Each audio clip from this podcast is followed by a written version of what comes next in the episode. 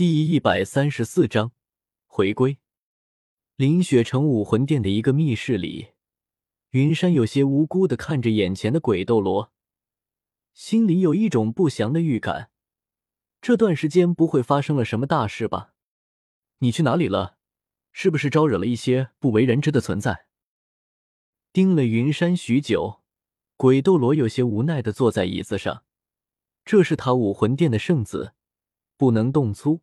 不然，他真的想用自己的办法拿到想要的情报。没办法，这个强者实力远超过他。对方如果真的相对武魂殿不利，对武魂殿来说还是要早早做好准备的。听了鬼斗罗的话，云山这才反应过来，自己不会是被冰蝎皇送回来的吧？这下好像确实有些问题。不过，冰蝎皇明显对他没有什么恶意。也经常待在极北之地，对人类世界造不成任何伤害。最主要的是，没有这一次冰蝎皇的帮助，自己也不知道什么时候才能突破到七十级呢。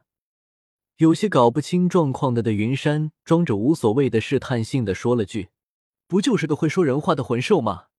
你也是封号斗罗了，怎么就这么大惊小怪的？说出去，再让别人以为我们武魂殿的一点见识都没有。”呃。干了个尬，云山的一席话，整的鬼斗罗当场就愣在了那里，手微不可察的抖动了一下。什么叫只是一个会说话的魂兽？现在的鬼斗罗真的想说一句“我没见识”。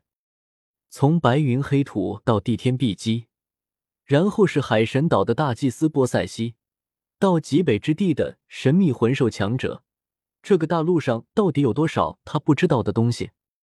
看着有些自我怀疑的鬼斗罗，云山运转魂力，对着一处空地一指，一股寒冷的气息从云山的指尖飘散出来，在地上快速冰冻。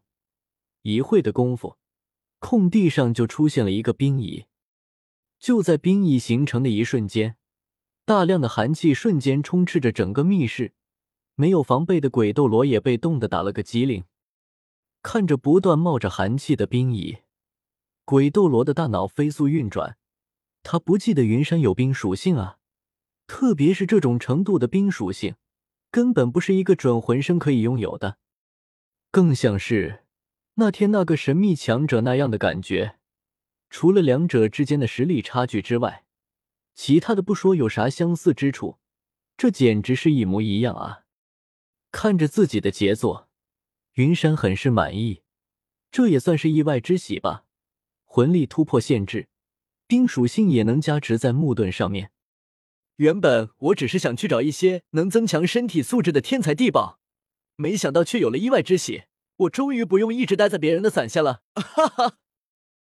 云山得意的笑出了声，结果背后突如其来的寒意让他的笑声戛然而止。此时的鬼斗罗一把抓住云山的脖子，把他提了起来，就像是抓小鸡仔一样。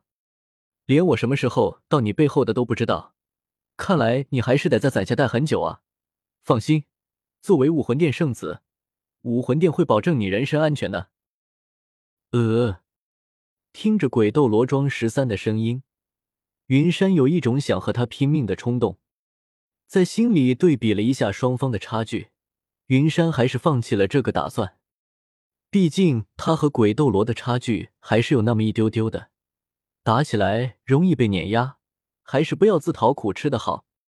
好了，你失踪半年多，教皇殿下很担心你，特别是你的眼睛。在你昏迷的这几天，我已经派人去武魂城送信了。教皇殿下说要见你，跟我去一趟吧。毕竟你们现在名义上还是师徒。没有注意到云山的反应，鬼斗罗说完就拉着云山往外走。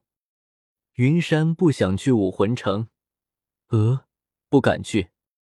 现在独孤博这个老东西不在自己身边，自己还一时冲动把戒指放在了村子里，万一比比东再想要自己的小命，自己可真的要凉凉。那个，我已经七十级，需要去获取魂环，不如这样吧，我去联系一下叔叔婶婶，你去联系老师，我们在落日森林会合，怎么样？深深的看了一眼云山，鬼斗罗心里也是波涛汹涌的。这个小家伙已经七十级了，如此天赋机遇，这是人类该拥有的吗？现在教皇殿下已经在进行考核，以后教皇能成神的话，依靠着教皇，这个小家伙必定也能成神啊！想到这里，鬼斗罗同意了云山的说法，只不过他要跟着云山一起去，毕竟现在大陆上暗涌流动，万一他出了什么意外，那可就麻烦大了。去哪里？我带着你，速度快一些。去哪里？好像应该先回村子，看戒指还在不在那里。不行的话，只能先去先帝天他们，让帝天联系黑土。先回我的村子，我在那里留了一些东西。这次要入的人可能多一些，毕竟十万年海魂兽也不是好抓的。听了云山的话，鬼斗罗都想一巴掌把他塞进土里。十万年魂兽不好抓，你现在身上还有这么多十万年魂环。人比人气死人啊！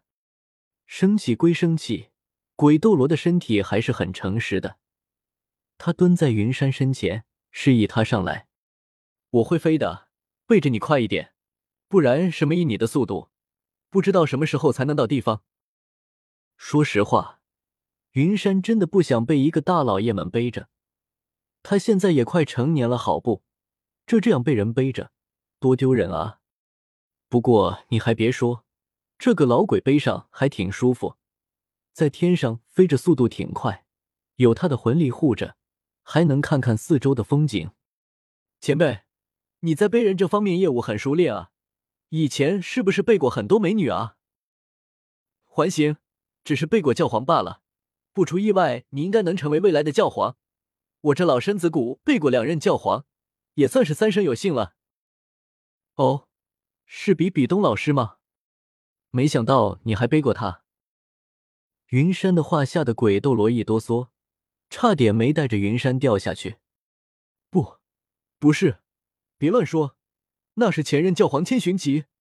你熟读武魂殿的金石子集，应该知道那次事故，我背着教皇逃跑，菊花关殿后。